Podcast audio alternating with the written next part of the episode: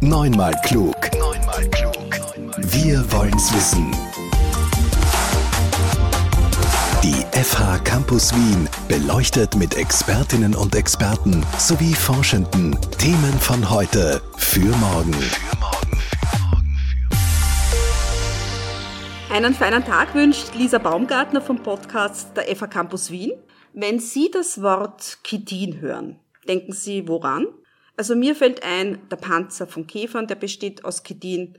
Aber sonst, naja, also Kitosan habe ich auch schon einmal gehört. Sabine Gruber neben mir beginnt jetzt bereits zu strahlen bei diesen Termini. Sie sind Molekularbiologin, forschen an der FA Campus Wien und lehren im Studiengang Bioengineering. Also Kitin und Kitosan, wie man das im Labor in einer großen Reinheit und vor allem sehr ökologisch herstellt, das ist momentan ihr Fachgebiet. Ihre große Leidenschaft für die Wissenschaft, ist ja sofort spürbar. Wie sehen Sie denn selber so Ihre Position? Ja, also ich denke, man kann ohne Leidenschaft und Enthusiasmus wirklich viel erreichen, aber gewiss nicht alles und vor allem nicht alle Ideen umsetzen. Es braucht meiner Meinung nach mehr als wissenschaftliches und analytisches Verständnis. Es braucht vor allem ein Gespür, wie sich die Gesellschaft gerade entwickelt und was sie gerade braucht. Und es ist noch immer sehr schwierig, eine Idee oder eine Forschungsfrage tatsächlich in die Praxis umzusetzen. Man braucht ein Labor, man braucht eine Universität, die hinter einem steht. Und vor allem die anwendungsorientierte Forschung, insbesondere auch in meiner Gruppe, da muss man einfach den Kontext im Auge behalten und verstehen, wo ist denn wirklich der Nutzen und die Innovation der eigenen Forschung? Wo liegt die tatsächlich? Ich habe beispielsweise Genetik an der Uni Wien studiert und dort wurde uns experimentelles Denken eingetrichtert. Das heißt, es war immer so, wenn man eine Frage oder eine Forschungsidee hat, die ist immer in dem Kontext gesehen, kann ich diese Frage beantworten, wie kann ich sie beweisen experimentell und wie kann ich auch sie mit Sicherheit bewahrheiten. Ich glaube auch, dass zuletzt der Forscherberuf eben viel Mut abverlangt, denn man muss auch hinter einer Idee stehen. Man braucht auch Durchhaltevermögen, um die Ziele zu erreichen und auch Frustrationsresistenz, weil mhm. es klappt nicht alles, was man sich in den ja. Kopf setzt. Ja. Besonders schön sind aber dann die Momente, in denen Erfolge erzielt werden und dann, wenn man wirklich merkt, man hat eine Idee tatsächlich in die Praxis umgesetzt. Es erfordert oft enorme Anpassungsfähigkeit, diesen Weg zu gehen zum Beispiel, ich habe an der Med-Uni Wien gestartet, habe dort Signalwege erforscht und mich mit immunregulatorischen Signalings beschäftigt. Das war ganz was anderes, als was ich jetzt mache. Mhm. Danach konnte ich keine Positionsfinden und habe an der TU Wien weitergemacht. Dort begann ich mit der Forschung der Biotechnologie von Pilzen. Und dort begann auch meine Leidenschaft, mich dafür zu engagieren, mit dem Bodenpilz Trichoderma zu arbeiten. Aufgrund der intensiven Arbeit mit Chitin abbauenden Enzymen, mit denen habe ich dort begonnen, das war unser Forschungsziel, kam gleichzeitig die Erkenntnis auch über das enorme Potenzial von Chitosan. Chitosan ist ein Zellwandbestandteil von den Trichodermapilzen unter anderem. Und Chitosan ist vor allem das aktive Derivat des Chitins, das in der Zellwand von diesen Pilzen eingelagert ist. Dort kam mir die Idee, mit diesem Derivat etwas anzufangen und eine eigene Forschungsgruppe aufzubauen. Das heißt, ich beschäftige mich mit translationaler Forschung, also mit der Schnittstelle zwischen Wissenschaft und mhm. Technik und mit dem Transfer von Grundlagenforschungsfragen in industrielle Anwendung. Mein Team arbeitet gerade daran, den Gesamtmechanismus der sogenannten Biokontrolle zu verstehen. Das heißt, wir arbeiten im biologischen Pflanzenschutz mit Kitosan und Trichodermapilzen. Das heißt, vom biologischen Entwicklungsmechanismus, was passiert in der Zellwand des Pilzes, wie wird Chitin und Chitosan aufgebaut. In zweiter Instanz, wie produziere und extrahiere ich das Chitosan und dann eben wirklich bis zum Aufsprühen auf das Fell. Also wie bringe ich das Produkt dann tatsächlich auf. Da haben Sie jetzt ein schönes Bild von Ihrer Forschung gezeichnet und ins Detail werden wir dann ein bisschen später noch genauer gehen. Sie haben als eins Ihrer Hauptziele angegeben, Sie sehen es als ganz wichtig, grüne und nachhaltige Produkte zu entwickeln. Warum ist Ihnen das denn so ein großes Anliegen? Ja, Nachhaltigkeit, das ist tatsächlich ein sehr strapazierter Begriff und meine Mission ist zu versuchen, hierbei wirklich an größeren Hebeln zu drehen, sozusagen im Umweltschutz. Das heißt, wenn man grüne Produkte herstellt, dann sollten sie tatsächlich wirksam und sicher sein, um deren Einsatz zu gewährleisten. Zum Beispiel, man weiß von Ketosan und Trichoderma, dass sie tatsächlich im biologischen Pflanzenschutz wirksam sind. Mhm. Es ist zwar richtig, dass jeder Mensch seinen Beitrag mit sparsamen Ressourcenumgang und so weiter leisten kann, aber meiner Meinung nach und tatsächlich muss man aber Entscheidungsträger überzeugen. Das heißt, auf wissenschaftlicher und auf technologischen Fortschritt sich verlassen, um jetzt wirklich eine Wende herbeiführen zu können.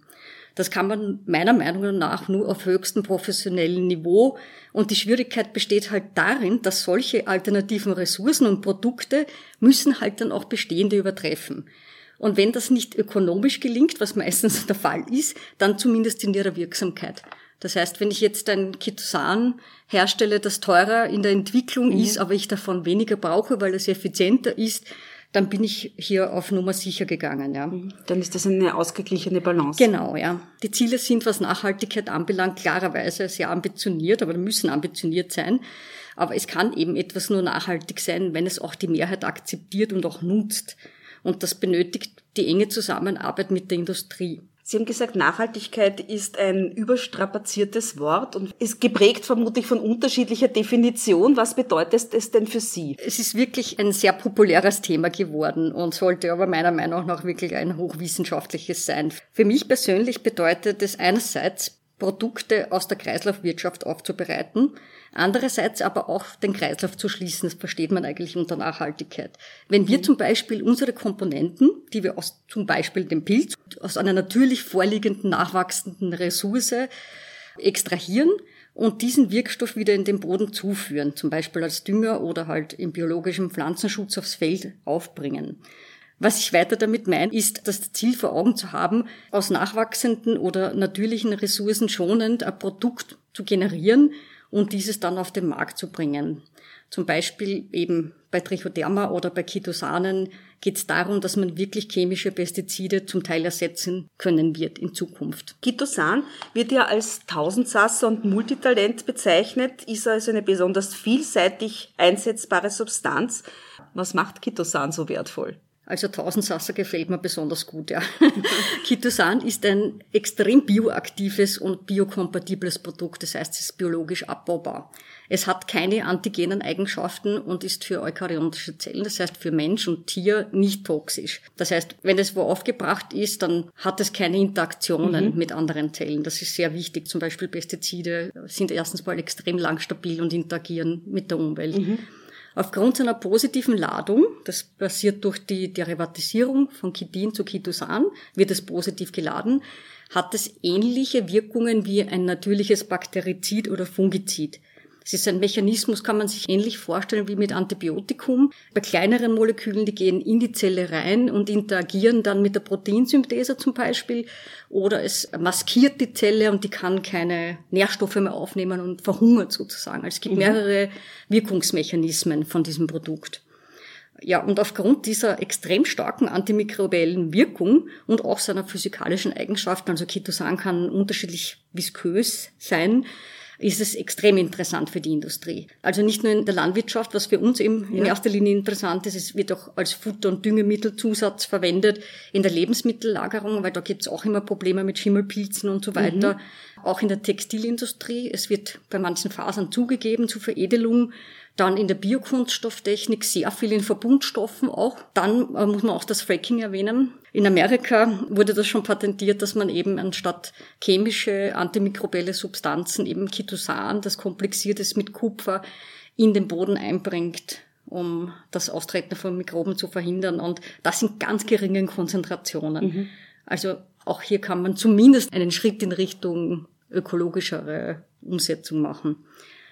Dann die Wasseraufbereitung, also Ketosan ist auch ein Chelatbildner, das heißt, es kann Schwermetalle binden und diese aus dem Wasser gefiltert werden. Eine wichtige Sache ist noch die Medizintechnik. Also Ketosan fungiert auch als Gerüst beim sogenannten Tissue Engineering, also wenn Gewebe verletzt wurde und neue Zellen gebildet werden. Wenn man dort Ketosan einbringt, dann ist es wie eine Stütze und die Zellen können sich anlagern und schneller einfach einen Gewebeverbund wieder ausbilden. Das heißt, es sind Wundauflagen äh, implementiert oder wie kann ich mir das es, vorstellen? Äh, bei Wundauflagen hat es wieder eine andere Wirkung. Da geht es um die sage ich mal, antibakterielle Wirksamkeit. Hier geht es wirklich darum, dass sich die Zellen auf diesen Ketosan-Molekülen anhaften können und dort dann miteinander einen Verbund eingehen können und somit das Gewebe schneller aufgebaut wird. Man muss sich vorstellen, es gibt Wunden, zum Beispiel Brandwunden, ja. die sind extrem groß. Ja, großflächig. Ja. ja. Und um dort einfach äh, quasi eine Substanz einzubringen, äh, wo sich das Gewebe regenerieren kann, dort wird Ketosan aufgebracht. Es können sicher Verbände sein, es kann aber auch wirklich tatsächlich eine gelatinöse Matrix sein, zum Beispiel, okay. ja. Eine andere wichtige Anwendung, die vor allem in den letzten zehn Jahren sehr forciert wurde, ist Ketosan als Nanoträger für Medikamente. Sogenannte Ketosan-Nanopartikel wurden als potenzielle Vehikel für verschiedene Therapeutika, also wenn Peptide, Proteine, sogar Impfstoffe, DNA und Arzneimittel entwickelt. Die sind dadurch länger stabil und werden gerichtet abgegeben. Also es gibt sehr viele Studien dazu, dass die Wirksamkeit dann verdoppelt oder verdreifacht wurde durch dieses Einbringen von Ketosan-Nanopartikeln. Mhm. Und Sie haben vorher schon erwähnt, für Sie als Biokontrollgruppe ist es eben wichtig, für die Landwirtschaft Ketosan einzusetzen. Was bedeutet das? Für uns ist es in der Biokontrolle extrem wichtig, Ketosan entweder durch das Beschichten von Samen einzusetzen. Das heißt, es wird eine Schicht auf diese Samen aufgebracht. Dadurch sind die Samen resistenter, wenn sie dann ausgesät mhm. werden und sie keimen auch schneller. Dann gibt's noch die Möglichkeit, Ketosan auf die Wurzeln direkt aufzubringen. Dann die Blätter können besprüht werden oder die gängige Methode ist, und was man auch schon anwendet, ist, dass ganze Felder zu einem gewissen Zeitpunkt dann besprüht werden und das mehrere Male hintereinander aufgebracht wird. Das löst in der Pflanze den Abwehrmechanismus in der Pflanze aus. Das heißt, es fördert die Resistenz gegen Krankheitserreger und gleichzeitig auch das Wachstum. Also die Pflanze glaubt jetzt, es passiert irgendwas mit ihr und fängt an, robuster zu werden. Das ist der sogenannte Priming-Effekt. Und dann gibt's noch den zweiten Effekt, und das ist so interessant am Kitosan im Vergleich zu anderen biologischen Pflanzenschutzmitteln. Es primet die Pflanze, macht sie resistenter und es hat gleichzeitig die schon besprochene biozide Wirksamkeit. Das heißt, bei Befall wird der Schädling zurückgedrängt. Sie haben es vorher schon erwähnt, Kitosan ist ein Derivat von Chitin, entsteht also aus Chitin. Habe ich das richtig verstanden? Ja, das stimmt. Also Kitosan wird aus Chitin gewonnen und zwar auf einem chemischen Weg mittels, sage ich mal, sehr harschen Säuren und Laugen, so dass es jetzt momentan der herkömmliche Weg, um Ketosan zu produzieren. Chemisch gesehen ist Chitin ein kristallines, starres, unreaktives Polymer. Und Ketosan wird durch die sogenannte chemische Deacetylierung unter Verwendung von Natronlauge, und da braucht man auch enorm viel Waschwasser, wird dann das aktive Ketosan umgewandelt. Chitin wird durch die Umwandlung zu Ketosan und durch die Vielzahl der vorhandenen basischen Aminogruppen auch löslich in verdünnten Essigsäuren und man kann auch kürzere Moleküle herstellen, die sind dann auch in Wasser löslich. Die Löslichkeit ist ein wichtiger Punkt für die Anwendung auch von dem Produkt, vor allem in der Landwirtschaft. Die Herstellung, die Gewinnung ist ein Prozess, der sehr chemisch ist, nicht gerade ökologisch. Woraus wird äh, Ketosan gewonnen? Genau, also man muss mal wissen, Chitin ist das zweithäufigste Polysaccharid nach Zellulose auf der Welt. Es sind so circa 10 Gigatonnen pro Jahr stehen zur Verfügung. Oh. Und gesamtheitlich gesehen hat das mit dem Vorkommen in Krebstieren, also in Schalentieren zu tun. Aber auch Insekten haben in ihrer Cuticula Chitin eingelagert und Pilze, also alle Pilze. Und das hat damit zu tun, dass Chitin einfach eine Struktur beziehungsweise eine stützgebende Funktion in diesen Organismen hat. Das heißt, die herkömmliche Ressource, um Ketosan kommerziell herzustellen, also das State of the Art ist aus Schalentieren, mhm. aus Shrimps, aus Krabben, wird auf sehr chemische Art und Weise Ketosan hergestellt. Also ein extrem potentes und sehr nützliches Biopolymer wird auf extrem chemische Art und Weise eigentlich hergestellt mit sehr toxischen Nebenprodukten und sehr nicht umweltfreundlichen mhm. Prozessen. Mhm. Sie haben schon gesagt, auch in Pilzen kommt äh, Ketosan vor und Ihre Idee kommt aus Ihrer Erfahrung in der Forschung der fungalen Biotechnologie. Ich glaube, seit mehr als zehn Jahren beschäftigen Sie sich ja schon mit Pilzen. Das ist richtig, ja. Also ich habe damals in der Gruppe an der TU, bei Professor Kubitschek war das, habe ich angefangen mit Trichoderma zu arbeiten. Damals habe ich mich mit der Zellwand beschäftigt eben und warum Chitin und Chitosan in dieser Zellwand so wichtig ist, hat damit zu tun, dass Trichoderma ein Mykoparasit ist, der auch Pathogene quasi befällt. Das ist auch ein sehr spannender Mechanismus. Mit dem habe ich mich damals beschäftigt und da spielt Chitin und Chitosan eine große Rolle. Und im Zuge dieser Forschung, das war dann 2013, bin ich dann auf die Idee gekommen, dass erstens mal Chitosan ein extrem potentes Produkt ist und aufgrund dieser mhm. chemischen Extraktion ist mir dann eingefallen, dass eine alternative Herstellung von Chitosanen aus diesen Pilzen eigentlich die Lösung sein könnte, um die herkömmlichen, wirklichen, nicht umweltfreundlichen Prozesse zu ersetzen. Also meiner Meinung nach ein potentes Produkt, das als Biopolymer bezeichnet wird, muss für eine nachhaltige Anwendung auch grün hergestellt werden. Zusätzlich zur grünen Produktion, welche Vorteile bringt noch Chitosan, das aus Pilzen gewonnen wird? Ja, da gibt es sehr viele Vorteile. Erstens mal, das Chitosan aus Krustaziden hat zum Teil Kontaminationen aus Fischprotein. Das gilt als eines der, sage ich mal, schwersten Allergene überhaupt. Dann, die Schalen haben enorme Anteil an Calciumcarbonat. Das verhindert eine besonders gute Aufreinigung des Produktes. Das heißt, man kriegt Produkte mit einem nicht besonders hohen Reinheitsgrad. Außerdem, die Schalen haben auch einen ganz dicken Leer. Wenn man Muscheln anschaut zum Beispiel, die haben ganz, ganz viel Protein drinnen. Das heißt, dieser Prozess ist nur bewerkstelligbar, wenn man wirklich mit Salzsäure und mit Natronlauge hier Reinigungsprozesse durchführt. Sonst kann man das Produkt nicht sauber einsetzen. Beim Pilz hat man ein Produkt, das viel leichter aus der Zellwand herauszulösen ist.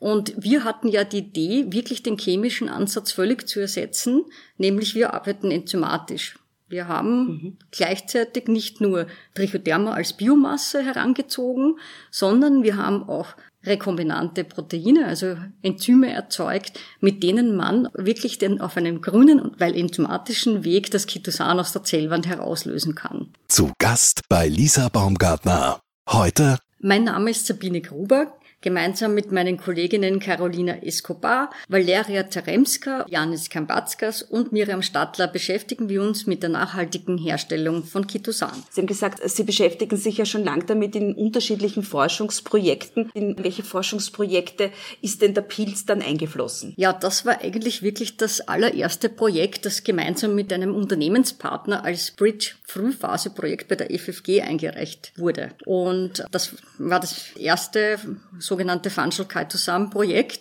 Und danach gab es noch ein Folgeprojekt. Ich glaube, das Spezielle an unserer Gruppe ist, wir arbeiten zwar hauptsächlich an angewandter Forschung, aber wir bearbeiten auch FWF-Projekte, also seit 2016.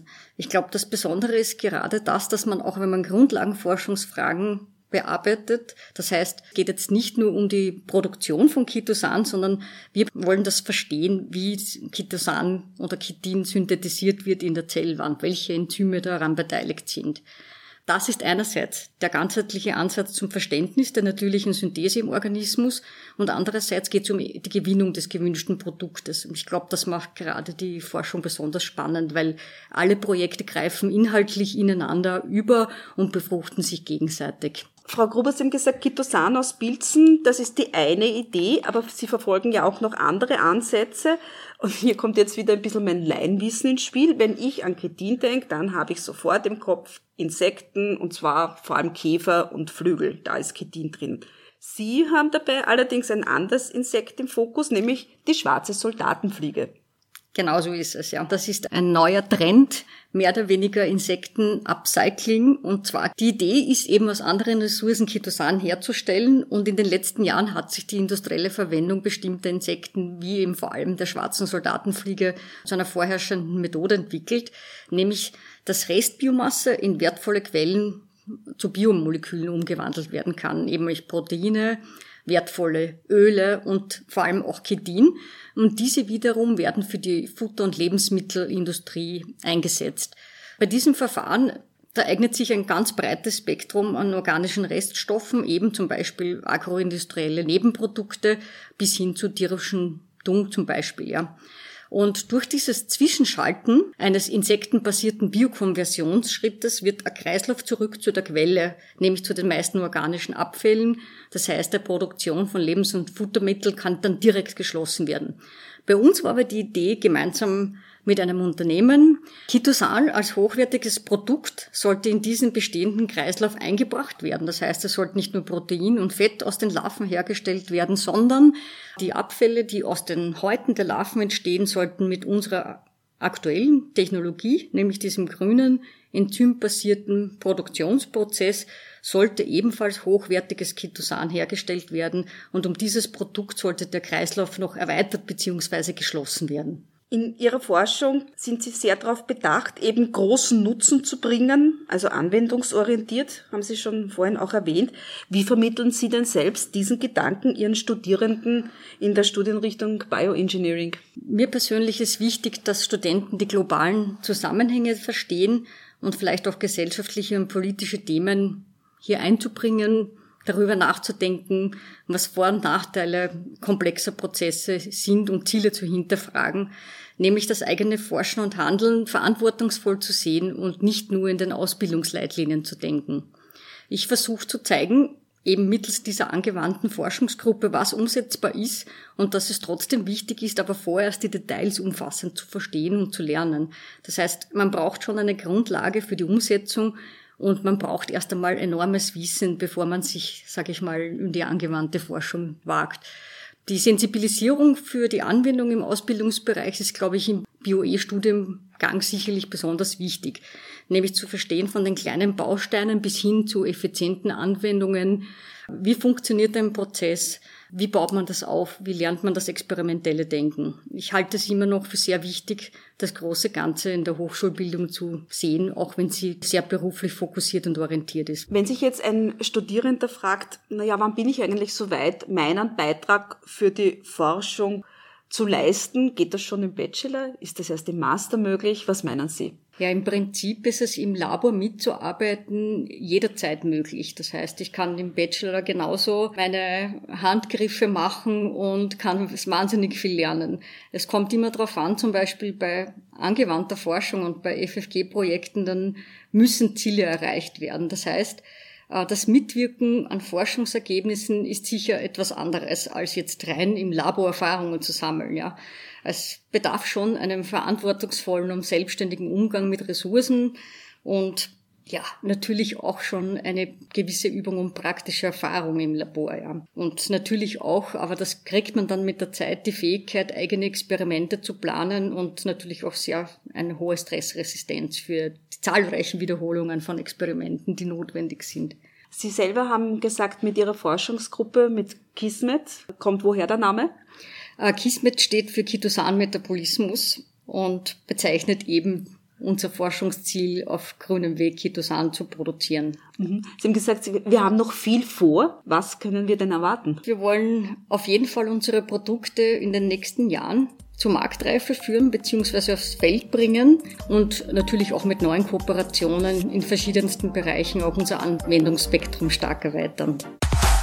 Neunmal klug. Der Podcast der FH Campus Wien über Wissenschaft und Wissen für die Zukunft. Für die Zukunft.